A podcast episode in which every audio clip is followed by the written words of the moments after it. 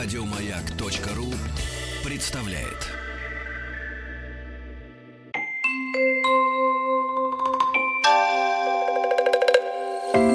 Собрание слов с Верой Кузьминой.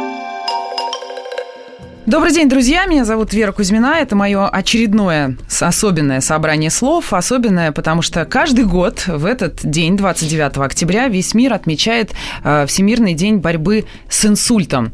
Э, конечно же, есть специальный человек в гостях, как обычно, в студии Дарья Лисиченко, президент фонда Орби. Даша, привет. Привет. Очень здорово, что мы э, раз в год возвращаемся к этой теме. Большое спасибо. Иногда чаще. Да, тебе и радио «Маяк» за это. Сегодня ты одна из самых востребованных э, профессионалов в области борьбы с инсультом. Сегодня именно в этот день, потому что огромное количество репортажей, средства массовой информации рвут тебя на части, везде ты даешь интервью, и хорошо, что ты нашла время сегодня быть в том числе с радиостанцией «Маяк», с нашими слушателями. Скажи, пожалуйста, могла ли ты предположить когда-то, что ты э, не врач, э, можешь пользоваться такой популярностью в связи с этим вопросом, вопросом инсульта? Конечно же, нет, не могла, хотя всю жизнь, наверное, с детства меня очень сильно волновало, очень, я очень сильно расстраивалась, когда видела какую-то такую, как мне казалось, э, несправедливость судьбы. У меня как-то всегда было желание что-то сделать и помочь людям. Но, конечно же, то, почему я оказалась вот в этой роли, прежде всего связано с моей личной семейной историей. И, наверное, если бы не было этой истории, если бы не было такого достаточно горького опыта, наверное, может быть, и не было бы фонда, и, и не было бы этой работы. Да, но я напомню, что ты президент фонда Орби и представляешь фонд Международной организации по борьбе с инсультом. А, пару слов в свою личную историю расскажи нам. Мы а, образовали фонд в 2010 году, я и команда единомышленников, врачей на тот момент. Почему я, человек совершенно далекий от медицины, э, пришла к этому? Дело в том, что мой отчим э, перенес в возрасте 40 7 лет обширный инсульт, и э, ему буквально после инсульта не давали и двух недель жизни. Это было такое очень тяжелое поражение в стволовом отделе мозга, и он находился в реанимации, у него он не дышал, не глотал, у него были все жизненные функции отключены. И на тот момент моя мама, когда это произошло, боролась не только за жизнь своего мужа, но еще и с мнением таким, с уверенностью и медиков, и окружающих, и даже друзей, которые все говорили, что ну ну а зачем вообще как-то напрягаться? Ничего не получится, человек в таком состоянии просто не выживет. Ну, а если обычно выживет... ты, ты сама это знаешь. Ну. А, ну у него инсульт, и ну, дальше да. даже не продолжается и никакого дальше, разговора. И дальше, в общем, да, дальше такая сразу безнадега звучит, и у людей опускаются руки. Вот, ну тогда у моей мамы не опустились руки, она вытянула мужа из состояния полного, я бы сказала, не люблю это слово, овощи, но ну, просто человека без каких-то там... А признаков жизни? На, да. Но живого? Да, да, вернула его в ту жизнь, в которой он мог общаться со своими детьми, видеть своих друзей, приезжать на работу, конечно, уже, увы, не работать активно, но, тем не менее, видеть этот мир, солнце над головой, даже путешествовать немножко, он прожил 7 лет. Но эти 7 лет дались каким-то титаническим трудом, потому что очень много вопросов приходилось пройти на собственном опыте. От самых элементарных, как э, организовать уход дома за человеком, которого выписали из больницы, до того, где купить коляску, где купить правильную кровать, как кормить, потому что там тоже и функции глотания, как я сказала, были нарушены, было очень много, большая специфика. У нас был буквально санаторий на дому реабилитационный, потому что Александр Сергеевич занимался и с логопедом, и с врачом ЛФК, все это было у нас организовано дома. И мы тогда даже не знали о каких-то специализированных центрах на тот момент. И мы поняли, что вот этот круг вопросов возникает у каждой семьи. Но и мне, конечно, очень было тяжело видеть, насколько моя мама, она сама очень огромное количество усилий и нервов положила на восстановление мужа. И когда его не стало в живых, а он уходил из жизни очень долго, мучительно, к сожалению, я поняла, что и ее силы, как-то вся вот ее, наверное, жизненная энергия ушла в него. Она отказывалась от психологической поддержки на протяжении. Она, оказалась, ей, она думала, что она такая очень сильная женщина, и она сама совсем справится. Ну и что тут делать? Работать просто надо. И она, конечно, работала работала, зарабатывала деньги на все это лечение, которое не дешевое, конечно же, и работала, наверное, над тем, чтобы поддерживать моральный дух своего мужа и окружающих его людей, просто как-то... Но я так понимаю, что маму вы тоже потеряли. Да, и мама тоже очень рано ушла из жизни, прям очень скоро после своего мужа. И то, что я решила организовать фонд помощи людям, которые перенесли инсульт и их семьям, был, было моим ответом на ту личную боль, которую я испытывала, на эту утрату, на какую-то вот эту эмоцию. Ну смотри, э, фонд э, помощи людям, перенесшим инсульт, но хотелось бы спросить еще про моменты, которые ему предшествовали. Угу. Вообще, что такое инсульт? Простым человеческим инсульт языком. Это, это кровоизлияние в мозг. Только ли? Нет. А, инсульт – это вообще заболевание, которое вызвано острым нарушением мозгового кровообращения. Инсульты бывают а, двух типов. Есть инсульт геморрагический и есть ишемический инсульт. Это э, либо разрыв сосуда, либо тромб. Причины две. То, что важно в разрезе работы нашего фонда, это вторая причина смертности в мире. А что такое микроинсульт? Есть э, так называемая транзиторная ишемическая атака, когда есть поражения сосудистые, но они еще не столь обширные, и функции бывают заметные, у человека парализуют, бывают там руки, да, то есть уже какие-то вещи достаточно заметны и самому больному, и врачам, но это пока не то массивное поражение, которое уже при полноценном инсульте происходит. Это такой, ну не просто звоночек, да, у нас мы любим говорить звоночек, это уже колокола, которые бьют. Кстати, у Александра Сергеевича была транзиторная ишемическая атака, в январе, а в мае у него произошел инсульт. То есть очень много случаев, когда люди просто, к сожалению, игнорируют и не понимают, насколько серьезно. Что касается статистики российской и зарубежной людей, перенесших инсульт, есть какая-то отдельная статистика по каждой стране, да? Mm-hmm. Меняется ли она? И насколько ведь фонд Орби – это фонд российский, а день международный. И я так понимаю, что фонд в какой-то момент вошел вот в эту международную лавину под названием World Stroke Day и, э, да. собственно, Organization. Всемирная организация по борьбе с инсультом.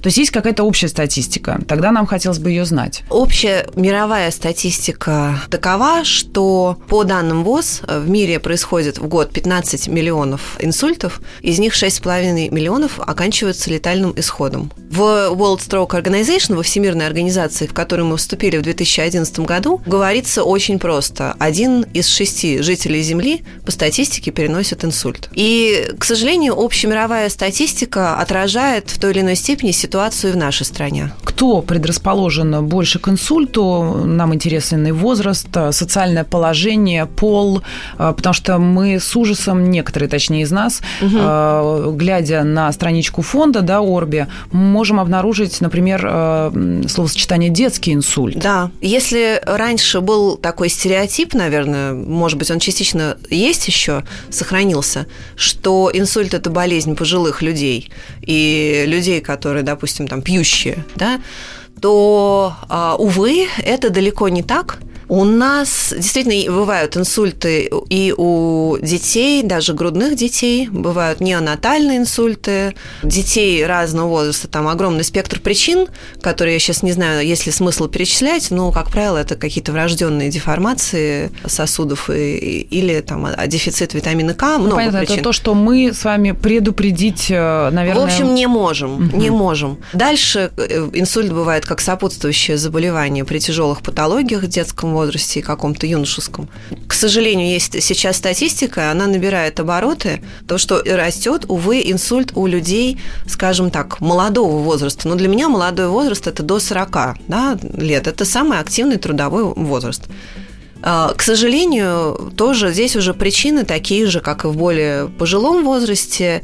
Это образ жизни, это ну, генетика прежде всего, да, предрасположенность к сердечно-сосудистым заболеваниям, образ жизни, стресс – ну, вот я смотрю, э, Автор. твои личные хобби, бег, участница российских международных марафонов. И если кто-то подписан на тебя в Facebook, тот всегда видит тебя с цифрами на груди или на спине. Бегуна, гастрономия, путешествия. Вот мне кажется, вот это все это то, о чем э, ты только что сказала. Ну, собой ты являешь человека. Спасаюсь, я а, спасаюсь. То есть ты уже спасаешься, хотя ведь болел отчим. Это генетически, может У быть, меня нет генетической предрасположенности, слава богу. Что касается меня, э, моего образа жизни, то, ну, помимо того, что у меня, слава богу, нет инсульта, но там, мама моя ушла из жизни от онкологии. И вообще какое-то есть такое, у меня такая настороженность есть, и есть еще очень четкое понимание, что если ты заболел, то ты, конечно же, абуза. Но все равно, так или иначе, ты создал гигантскую проблему. Да, но в основном об этом думают семьи. наши мамы скорее, чем мы.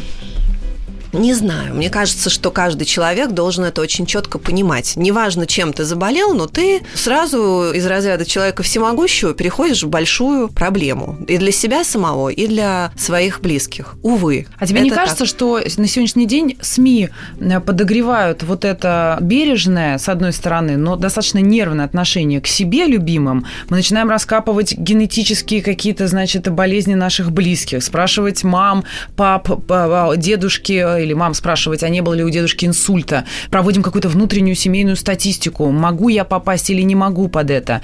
Ведь это не совсем правильно, потому что если это не было у твоих, я так понимаю, да, у твоих близких, у родителей, у бабушек, у дедушек, вполне это может случиться с тобой. И наплевательски к себе относиться нельзя в связи с этим. Да, я считаю, что СМИ работают далеко не зря. Я вообще считаю, что люди склонны проблемы со здоровьем, поскольку это не очень приятная тема, в своей голове задвигать убирать немножко так на задний план. И пока ты чувствуешь себя относительно нормально, об этом думать не хочется. И если тебе кто-то не напомнит настойчиво, вспомните, как нам тяжело вообще пройти диспансеризацию. Ну вот самим, насколько это не кажется вообще важным. Да что там диспансеризацию, просто к зубному врачу пойти. То есть мы можем, к примеру, прийти к врачу, у которого мы проведем час, получим развернутую консультацию. Вот у нас экспресс-диагностика на факторы риска развития инсульта занимает минут там 40 максимум, да, это одна из наших больших программ, которую мы сейчас по всей России ведем. Это 40 минут. Это очень мало. То есть голову зайти покрасить в парикмахерскую занимает больше времени. А это мы делаем раз в месяц с удовольствием. И выделить то же самое время почему-то на свое здоровье нам неохота. Здесь у нас путь Поэтому... короткий. Я подумал, э, да, корни да, отросли. Да, Следующий да. шаг какой? Парикмахер. Да, а да, здесь да. А ты здесь услышал куда идти? Дарью Лисиченко Надо... и подумал, куда? Да, вот куда.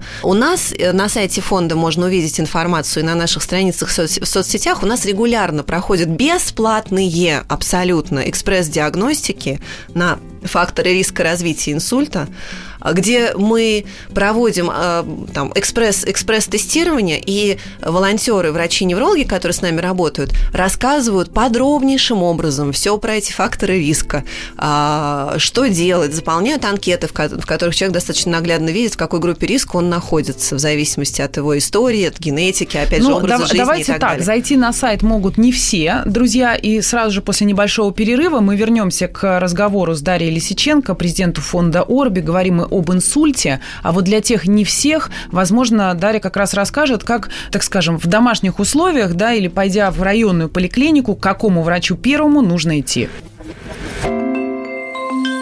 Вера Кузьмина и ее собрание слов.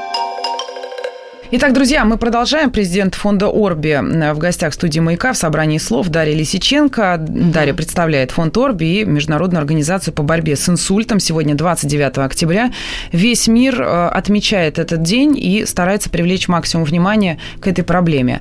Даш, мы с тобой закончили на моменте, что можно зайти на э, сайт э, вашего фонда да, и посмотреть, где, в какое время можно сделать диагностику с вашей помощью, с помощью да. фонда, да, угу. бесплатно и совершенно без направления чего-либо. Да. Мы можем вернуться к факторам риска, на которые нам стоит перед этим обратить внимание.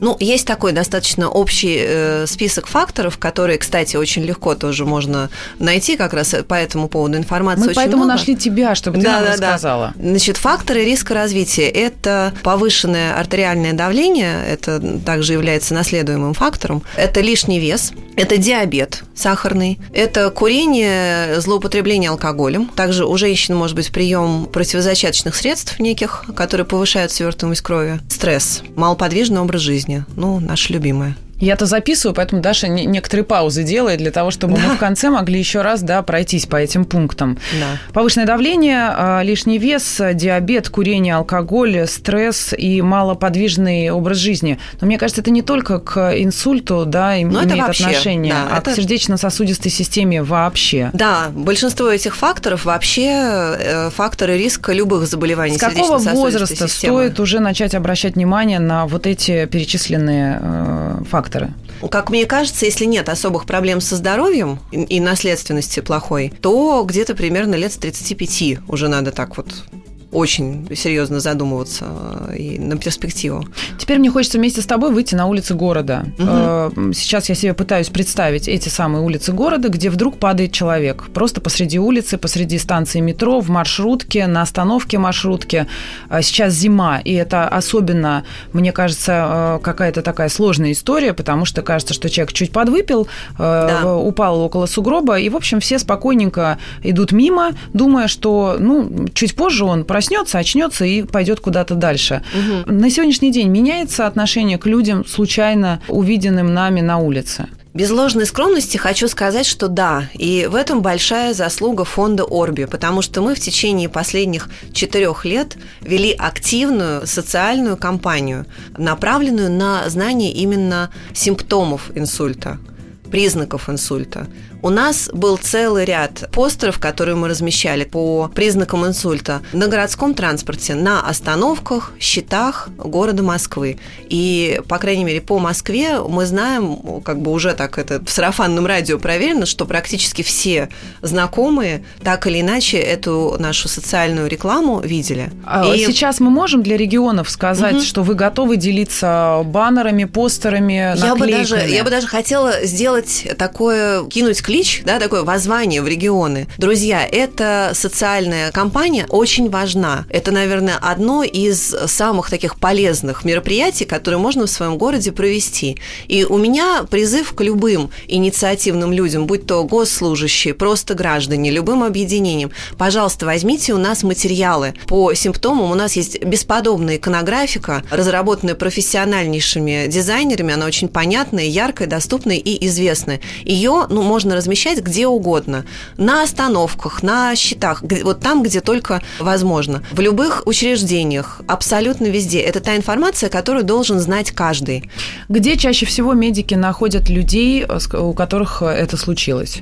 Ну, как правило, это, конечно, общественный транспорт, потому что там очень много э, людей передвигается. И второе, это, ну, по статистике дома, потому что люди, как правило, обращаются к врачу из дома. А, что касается того, где может произойти инсульт, где абсолютно где угодно. Вот у нас, например, наша сотрудница пошла попить кофе с приятельницей постарше, и у приятельницы случился инсульт прямо вот в кафе. В то время, когда они кофе пили. Это вообще не зависит ни от времени суток, ни от времени года, никак. В любой момент. Давайте вернемся в угу. то самое самое кафе, вот стоит человек с э, чашкой кофе, я стою напротив, друг, э, просто сосед по очереди, ну, неважно, посетитель. Что происходит с этим человеком? Человек бледнеет, человеку становится плохо. Явно видно, что у человека сильно ухудшилось самочувствие. В некоторых случаях человек в этот момент испытывает сильную головную боль, а не менее конечностей. Бывает, что инсульт также происходит на фоне повышенного давления, но если человек, в принципе, к нему привык, то он может вот этих симптомов такой, таких резких не ощущать. Он может просто как-то вот хуже себя почувствовать, да, какое-то то же самое онемение у себя ощущать, но может просто это там списать на погоду, на что-то. У него есть время, полежим. то есть самому, скажем, присесть, потому что когда человеку угу. плохо, пытаются да. его усадить. Или угу. он может потерять сознание вот в той же очереди. Потерять сознание может. Да, так вот с моим отчимом именно так случилось. Вы спрашивали, где может случиться инсульт? Наверное, есть такие, где люди бывают чаще всего. Люди бывают дома, люди бывают на работе, а, да, либо там в каком-то институте, школе, да, ну как бы на работе условно, и в транспорте. И вот почему мы боремся как раз за знание всеми факторов риска развития и симптомов. Факторы риска развития – это то, что нам позволяет задуматься о себе, о своем здоровье, как-то так продумать для себя стратегию.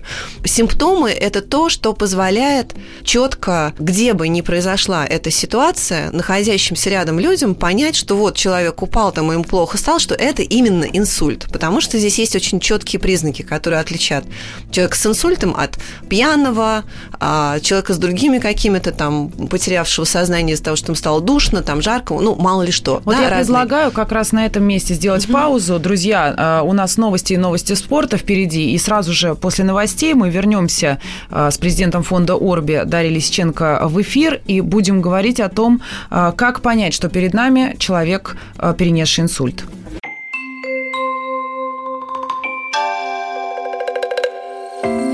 Собрание слов с Верой Кузьминой. Итак, мы продолжаем. Сегодня 29 октября. Это собрание слов специально для этого дня, особенное. Сегодня весь мир отмечает День э, борьбы с инсультом. И в гостях у меня Дарья Лисиченко, президент фонда Орби. Говорим мы об инсульте и подошли к самому важному и главному вопросу. Как распознать, что рядом с тобой человек, с которым что-то не так? А, да, только что мы закончили э, говорить о том, где человеку может стать плохо. Вот я считаю, что все люди, абсолютно включая даже школьников среднего школьного возраста, должны знать признаки инсульта. Это достаточно просто запомнить и понять. Есть такой очень простой тест, который называется FAST-тест, который как раз размещен в нашей соцрекламе. Если мы видим, что человеку стало плохо, нужно сделать следующие вещи. Нужно попросить человека улыбнуться. Как правило, при инсульте происходит э, поражение, парализация одной половины лица и тела, и улыбка будет такой на одну сторону. Это очень четко видно. Второе, надо попросить человека вытянуть руки. И поскольку поскольку, опять же, поражена половина тела, одна рука упадет. Он не сможет держать обе руки вытянутыми. И нужно попросить сказать Самый простой вопрос задать, например, как вас зовут. И если речь э, очень непонятная такая, вот затрудненная, да, губы вязкая. не двигаются, угу. вязкая речь, значит, вот эти, это, это все говорит о том, что у человека инсульт. Что нужно делать? Если э, ты видишь вот такую ситуацию, надо знать, что ничем помочь на месте невозможно, не полежать, не там, не, не, не подышать, да, это все совершенно э, не помогает. Нужно как можно быстрее доставить человека в специализированное отделение, э, в больницу. Здесь что мы можем сделать? Как можно быстрее вызвать скорую помощь. До То есть момента... пока один вот это все проверяет, второй же звонит. Ну, общем, уже да, звонить. нужно, нужно как, как только мы поняли, что это, скорее всего, инсульт, срочно звонить в скорую помощь помощь и уже сообщать, что здесь человек с инсультом, пожалуйста, приезжайте как можно быстрее. Ну да, потому что обычно в скорой помощи спрашивают, что сейчас происходит с пациентом. То есть они, я так понимаю, пытаются выяснить, насколько быстро им нужно сейчас действовать. Да. И если это вот инсульт, эти... у них есть рекомендации, да, да есть быстрее протоколы, конечно. У скорой помощи тоже есть разработанные государством протоколы, согласно которым они действуют э, в такой ситуации. Просто когда в ситуации, когда мы не можем померить человеку давление, например, да, ну нет у нас возможности, знание этих признаков очень важно. Ну и, собственно, не проходить мимо лежащих людей да, на улице. Это, но это самое главное. Пожалуйста, будьте внимательней да, к людям. Мы к этому обязательно вернемся. А, насколько важна быстрота приезда скорой да, и доставки человека в специализированное отделение? Ну, есть такое идеальное окно. Надо начать оказание помощи человеку в течение трех часов. Это идеальная ситуация. Ну, до шести часов необходимо уложиться идеально в три, да, по некоторым там допущениям до шести. Чем раньше человек попадет в неврологическое отделение больницы, тем лучше. То есть здесь, учитывая то, что Москва, город большой, и все это занимает время, вообще медлить нельзя. Но потеря времени, потеря жизни у нас есть к людям, такой слоган. которые не пропускают э, машины скорой помощи. И это обычная история. И мы с удовольствием смотрим видеоролики откуда-то из Германии или откуда-то еще, когда просто на километр вперед разлетаются машины перед машиной скорой. У нас это пока не происходит. Ну вот, собственно, наша площадка в том числе и для обращения к ним. Если мы видим конечно же, скорую. Мне кажется, просто это настолько очевидная вещь, когда едет скорая с включенным маячком, явно, что это действительно очень важно. Это какая-то ситуация, которая может стоить человеку жизни. Проблема в том, что многие средства информации рассказывают про то, что в этой скорой едет депутат на работу. Ну, знаете, это какая-то поэтому... глупость, я считаю. Это какая-то уже, ну, чушь полная. Ну, я короче считаю, говоря, это не чем... так, да, это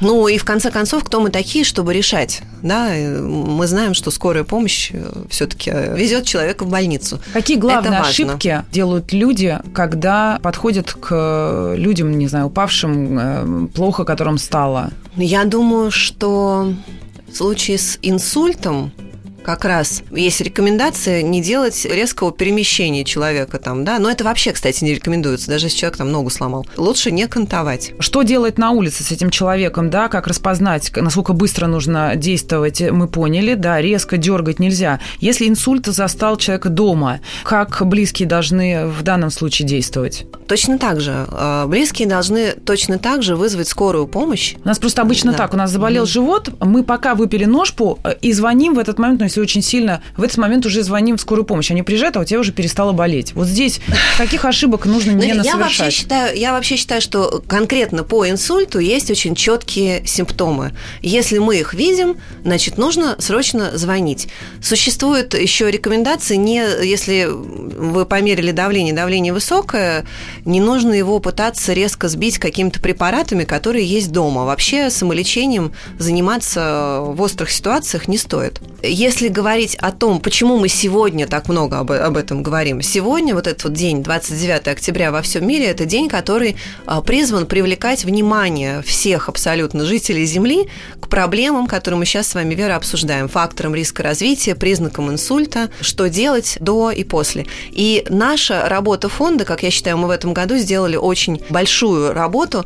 В московском метрополитене можно видеть социальную рекламу, которая направлена как раз тоже на знание симптомов инсульта. Дорогие регионы, если есть возможность у себя в городе как-то там добиться размещения в транспортной сети, это очень помогает, это очень важно. Ну, вообще, это такая забавная инфографика, которую все с удовольствием в Инстаграме друг другу передают и рассказывают, потому у что нас, она очень простая. У нас огромное количество в соцсетях тоже этих перепостов, и нам пишут, что вот, смотрите, видели, знаем. Кто сделал такую чудесную инфографику для вас? Нам помог проект «Добро Mail.ru».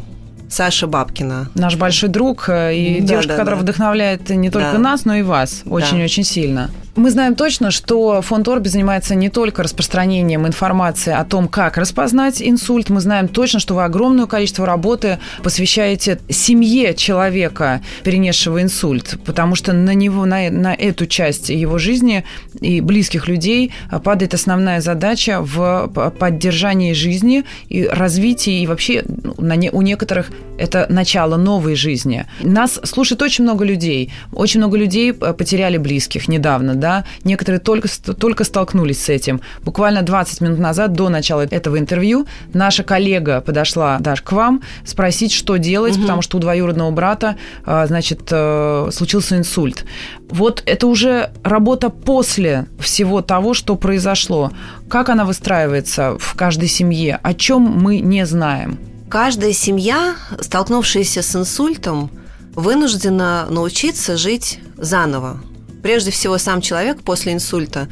А, опять же, печальная статистика нам говорит, что а, инвалидизация тяжелая – это весьма вероятный исход а, ситуации, увы человек так или иначе утрачивает частично какие-то функции, работоспособность. То есть человек должен научиться жить по-новому, не так, как он жил раньше. И в идеале восстановиться, пройти реабилитацию и вернуться к привычному образу жизни. Это, конечно, идеальная ситуация, над которой мы тоже все вместе работаем. У нас есть программы фонда, которые направлены именно на это.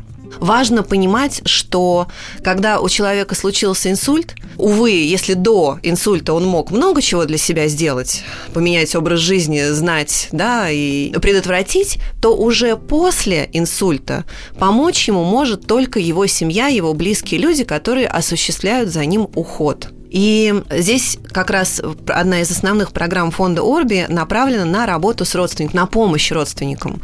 А в каких аспектах мы работаем? Первое – это школы по уходу для родственников. Отвечает на следующие вопросы. Выписали э, из больницы домой нашего папу, там, маму, да, выписали Брата, родственника сестру. домой. Он приехал домой, что делать? Как ухаживать? Что нужно купить Ну да, как квартиру? приготовить дом. Да, как переоборудовать квартиру, да, как подготовиться к приезду человека из больницы, как осуществлять ежедневный уход, это достаточно специфическая информация о том, как нужно умывать, э, кормить, помочь сесть, помочь лечь, как часто нужно менять положение тела, ну там много-много-много аспектов, которые, конечно, тот, кто осуществляет ежедневный уход, должен знать.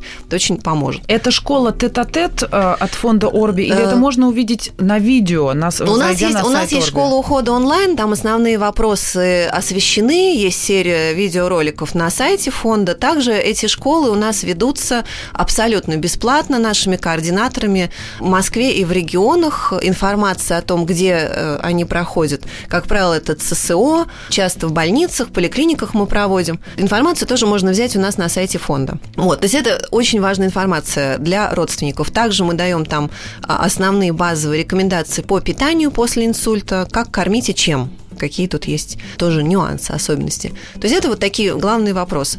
Человек по прохождении школы, у нас есть данные о том, что у него снижается уровень тревожности, он уже чувствует себя, в общем-то, более как-то уверенно в этой ситуации, потому что иногда, ну, просто вот, ну, за Ну, что хвататься, не знаю. Вы, вы Вот. очень правильно говорите, потому что, опять же, если ты слышишь там от какой-нибудь соседки, которая разговаривает с какой-нибудь соседкой, о том, что, а, ну она за, значит, перенесшим инсульт мужем ухаживает, и все, и люди ставят крест на этом человеке, на этой квартире примерно, потому что видят не очень э, ухаживающего за собой вдруг человека, который бегает, значит, до магазина, обратно до аптеки, обратно до магазина и полностью всю жизнь Мгм. посвящает вот этому человеку. Да, вы сейчас сказали о огромной тоже проблеме, которая возникает у самого ухаживающего родственника. Уход действительно требует времени и сил. И таким людям нужна, во-первых, психологическая поддержка. Она нужна и самому человеку, который перенес инсульт, потому что у него тоже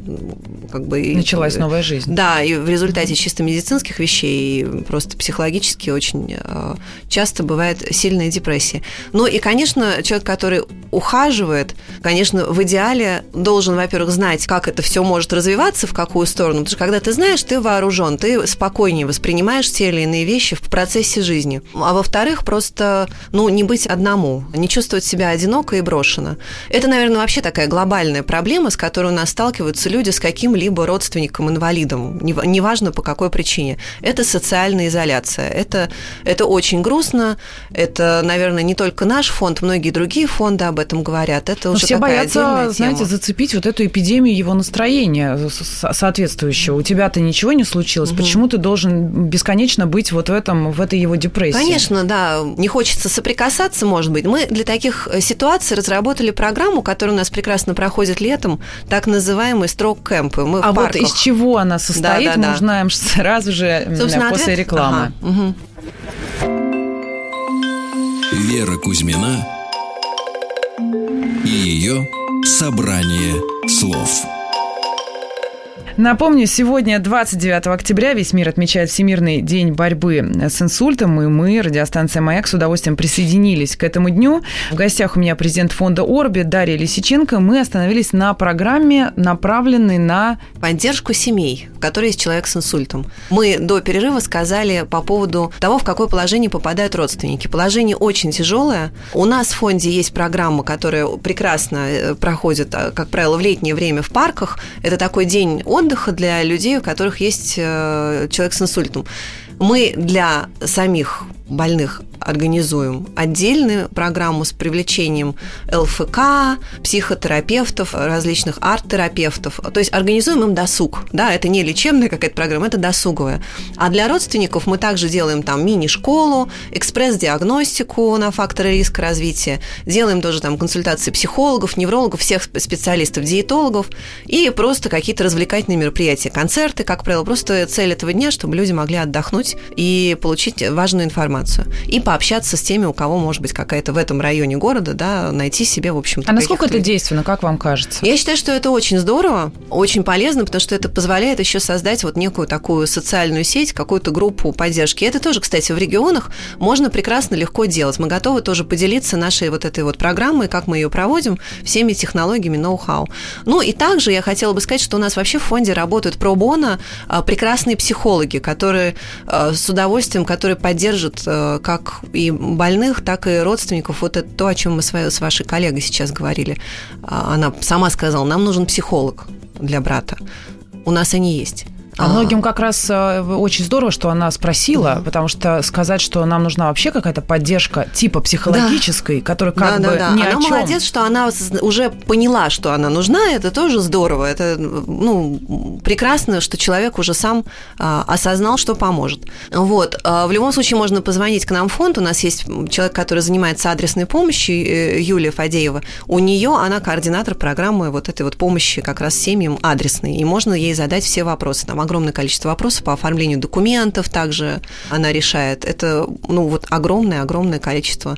Да, но этого мы сегодня как раз не касались, мы хотя этого это не, тоже да, большая не... часть э, работы семьи в том числе. Да. И... Ну, это, это один из самых главных вообще вопросов. У нас есть от государства тоже поддержка людей с инсультом, но чтобы ее получить, необходимо документы правильно оформить. И вот люди, как правило, отваливаются на этапе оформления документов, потому что они не знают, как, куда. Вот мы как раз еще, там, наверное, из 100 звонков 80 на тему, как документы оформить. Даже люди не реабилитацию, там, оплатите нам, помогите, найдите, а как оформить документы, чтобы нам получить группу инвалидности и пройти бесплатную реабилитацию, которая у нас в стране тоже есть. Вот. Что касается сегодняшнего дня, да, я бы хотела сказать, что те, кого эта тема как-то заинтересовала, во-первых, могут пройти сегодня в универмаге «Цветной» бесплатную диагностику на фактор риска развития инсульта. И вот то, все то, о чем мы с вами говорили, все вопросы относительно того, а у меня как, да, есть ли я, в группе я риска или нет, что с этим делать, можно сегодня задать специалистам и волонтерам фонда. Ну, судя по разговору, мы поняли, что в группе риска все, потому что если вернуться к началу разговора, когда вы называли факторы, которые могут привести к инсульту, я хочу их напомнить, да, повышенное давление, лишний вес, диабет, курение, алкоголь, стресс, малоподвижный образ жизни. Э, если нужно было бы подчеркнуть то, что относится там лично ко мне, то я бы, в общем, уже, конечно, задалась бы вопросом. Потому что и малоподвижный образ жизни, да, ну, стрессы, это, в принципе, сегодня в, в этом состоянии живут крупные города, да, и не очень в том числе.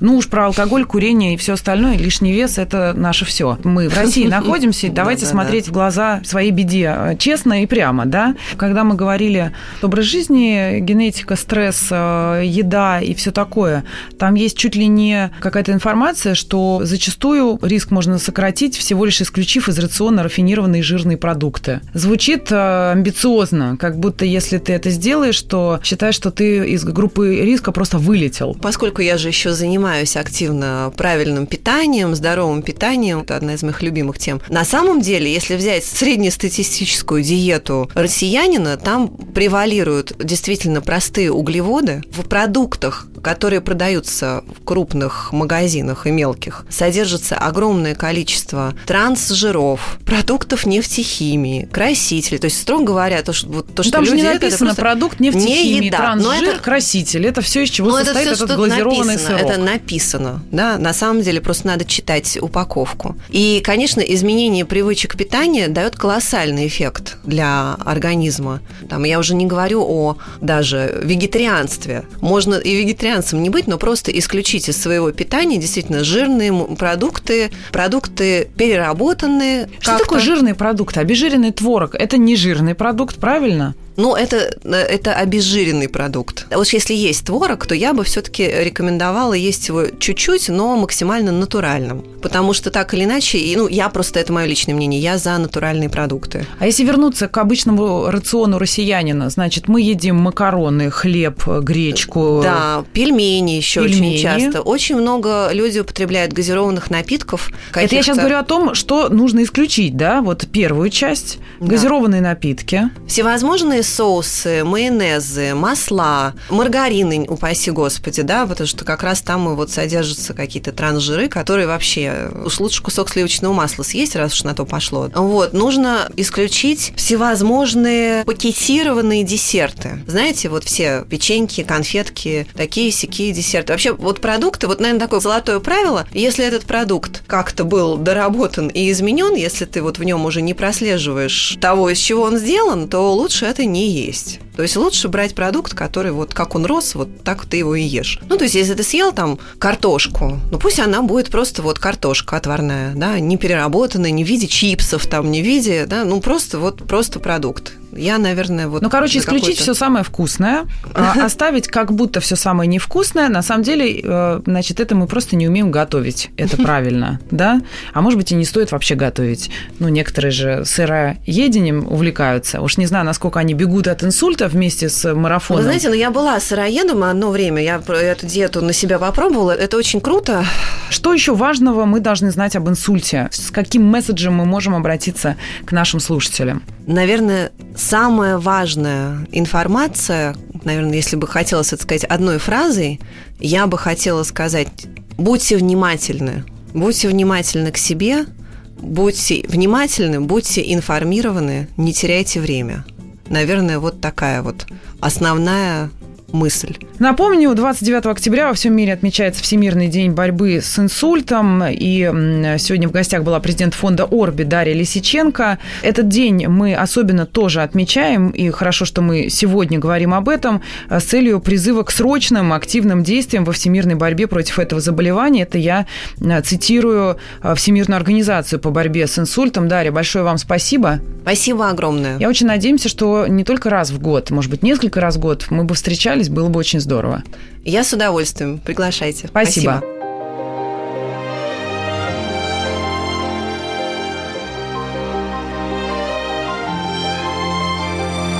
Вера Кузьмина и ее собрание слов.